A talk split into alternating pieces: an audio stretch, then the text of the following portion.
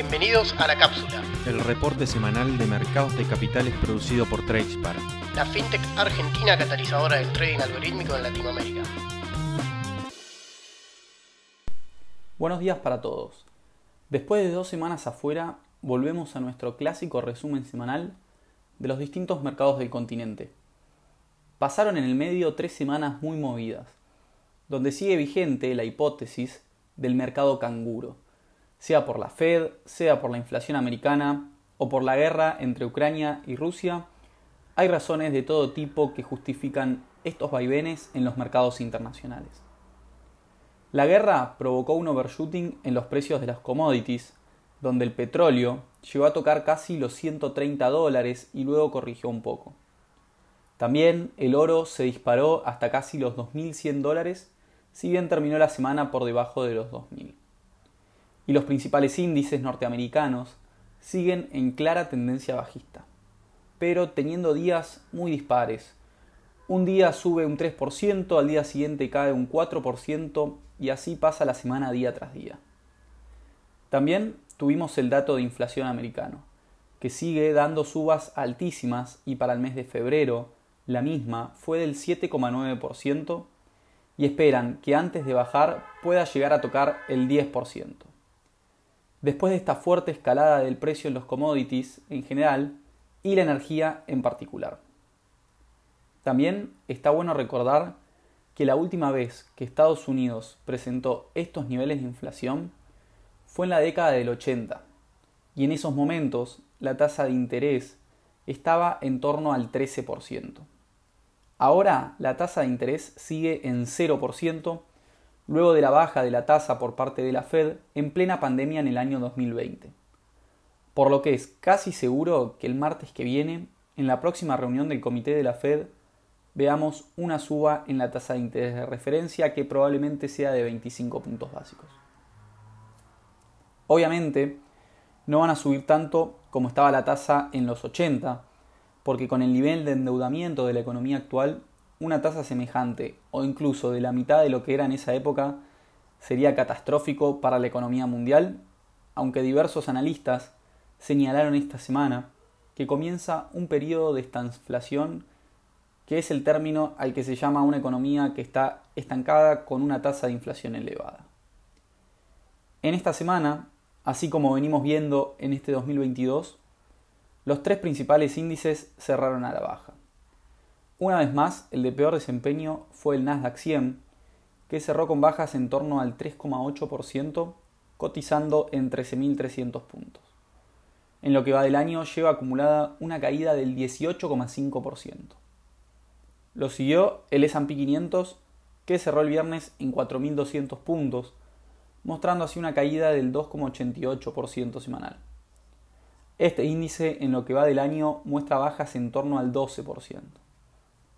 El menos volátil fue una vez más el Dow Jones Industrial, que terminó la semana por debajo de los 33 mil dólares, dando así caídas del 2% y durante el año lleva una caída acumulada del 10%. Salimos de Estados Unidos para pasar a analizar a los distintos países del MILA, donde vamos a ver realidades muy distintas, ya que durante el año estamos viendo un flujo ingresando a países emergentes que habían quedado muy relegados algunos años atrás. Empezamos por México, donde también tuvimos el dato de inflación para el mes de febrero, que arrojó una aceleración de la misma tras subir un 0,83% en el mes y nos da una inflación acumulada del 7,28%. De todas formas, como ya comenté, los flujos están ayudando a los países latinoamericanos en sus índices bursátiles y el IPC no es la excepción, ya que después de un enero muy malo está levantando y pasó a terreno positivo en lo que va del año llegando a un 0,10% positivo. En esta semana se comportó casi sin variaciones, cerrando el índice en 53.300 puntos. El peso mexicano cerró la semana a la baja, aunque casi neutro después del muy mal desempeño de la semana pasada y el buen repunte que había tenido el dólar a nivel mundial.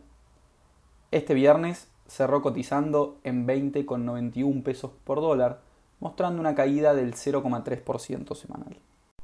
Pasamos ahora para Colombia, donde también tuvimos datos de inflación que arrojó una tasa de un 8% anual, siendo la del mes de febrero de un 1,63%, mostrando también que los precios se siguen acelerando alrededor del mundo y lo vamos a ver en el resto de los países. De todas formas, esto no es lo que está viendo el mercado, ya que este domingo tendremos elecciones en el país, donde se va a definir el Congreso que luego va a elegir a los candidatos presidenciales de la elección que vamos a tener en Colombia el 29 de mayo de este año. Por lo que todas las miradas y todas las expectativas van a estar puestas ahí. El índice de capitalización bursátil cerró bastante flat la semana, con una leve suba del 0,4% y se ubicó en 1.548 puntos. De todas formas, está teniendo un formidable 2022 con alzas acumuladas de un 10%. El peso colombiano sigue con su sendero bajista y después de tocar casi los 4.100 pesos a fines del año pasado, cerró esta semana por encima de los 3.800 pesos por dólar, mostrando una caída del 0,3%. Continuamos el recorrido con Perú, donde también tuvimos los datos de inflación en la semana, dando una suba de precios del 6,67% y haciendo al Banco Central muy difícil cumplir con la meta que había previsto de entre el 1 y el 3%. Y es por esto que han decidido cambiar esta meta y la estiraron hasta el 4%, ya que ven muy difícil que la tasa llegue al 3 al menos hasta mediados de 2023. El índice general de la Bolsa de Valores de Lima cerró la semana casi sin variaciones después de lo que fue una gran semana la semana pasada y durante esta cerró con una pequeña baja del 0,2% y está cotizando en 24.700 puntos, niveles de máximos históricos. En lo que va del año, también lleva un gran desempeño con 17% de subas solamente superado por Brasil.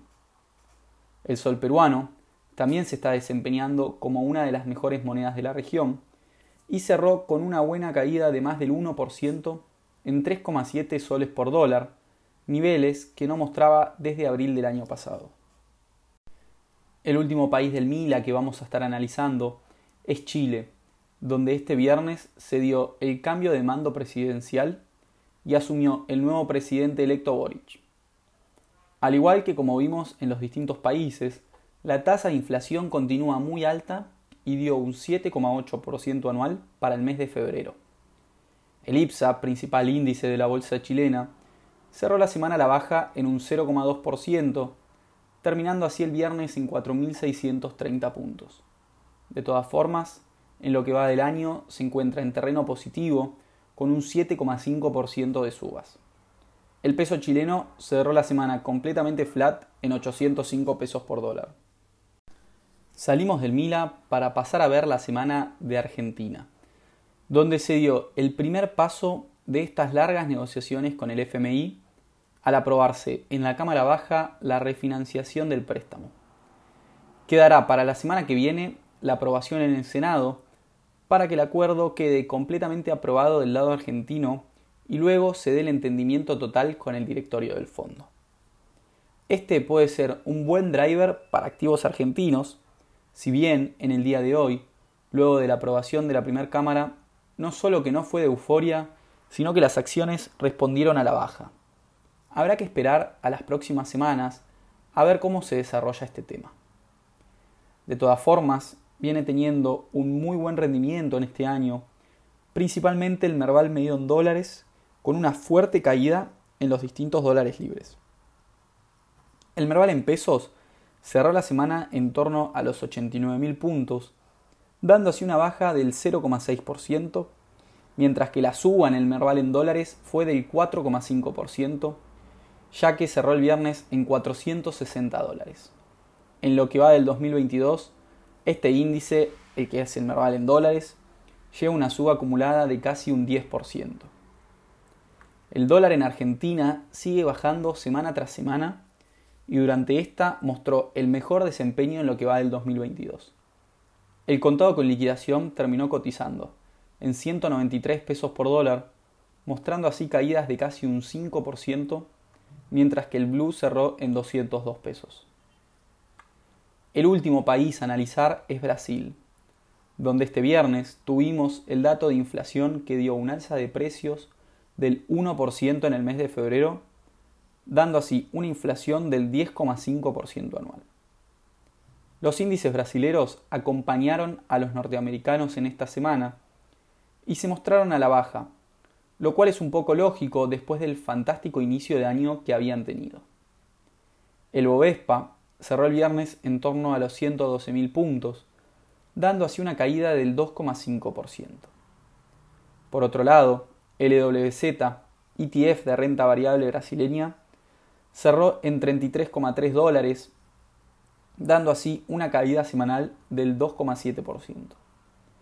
Este ETF, en lo que va del año, lleva subas del 19% y es por lejos lo mejor que tenemos en lo que va de este fatídico 2022 para los mercados mundiales. El real sigue bajando semana tras semana y en esta se ubica casi en los 5 reales por dólar, valores que no tenía desde julio del año pasado, si bien cerró la semana prácticamente sin variaciones en su cotización. Dejamos de lado ahora el análisis de los países para pasar a ver a la lupa de esta semana donde vamos a tener distintos activos que pueden ser interesantes de cara a los próximos meses. Lo que vamos a ver en esta lupa es lo que venimos viendo las últimas semanas, con los precios de las acciones de energía que siguen volando por los aires y siguen dando semana tras semana rendimientos impresionantes. Y son prácticamente las únicas que están subiendo en este año. En lo que va del 2022, Chevron viene mostrando un acumulado de un 46% de subas. Exxon un acumulado de un 38% de subas. Y la joya de las acciones petroleras es Occidental, que la semana pasada subió un 44% en la semana y ya pasó el 100% de rendimiento en este 2022. En base a estos precios hay que ir viendo cómo se sigue desarrollando la guerra entre Rusia y Ucrania porque en caso de ver una resolución en las próximas semanas, hay probabilidades de que se vaya apagando un poco el boom de los precios del petróleo y que también esta desaceleración le dé a la Reserva Federal un mayor margen de maniobra en cuanto a los retoques de la tasa de interés en los meses que quedan de este año. En caso de que esto pase, podríamos ver nuevamente una importante rotación hacia el sector tecnológico, que es lo que más viene golpeado este año con un Nasdaq cayendo casi un 20% y donde la mayoría de las acciones que componen el índice ya llevan correcciones de más de un 50-60%. De todas formas, este escenario puede seguir por un largo rato y también teniendo en cuenta que los últimos años se habían disparado sin ningún respiro los índices de manera muy abultada, es normal esta corrección que estamos viendo. Eso fue todo por esta semana. Muchas gracias.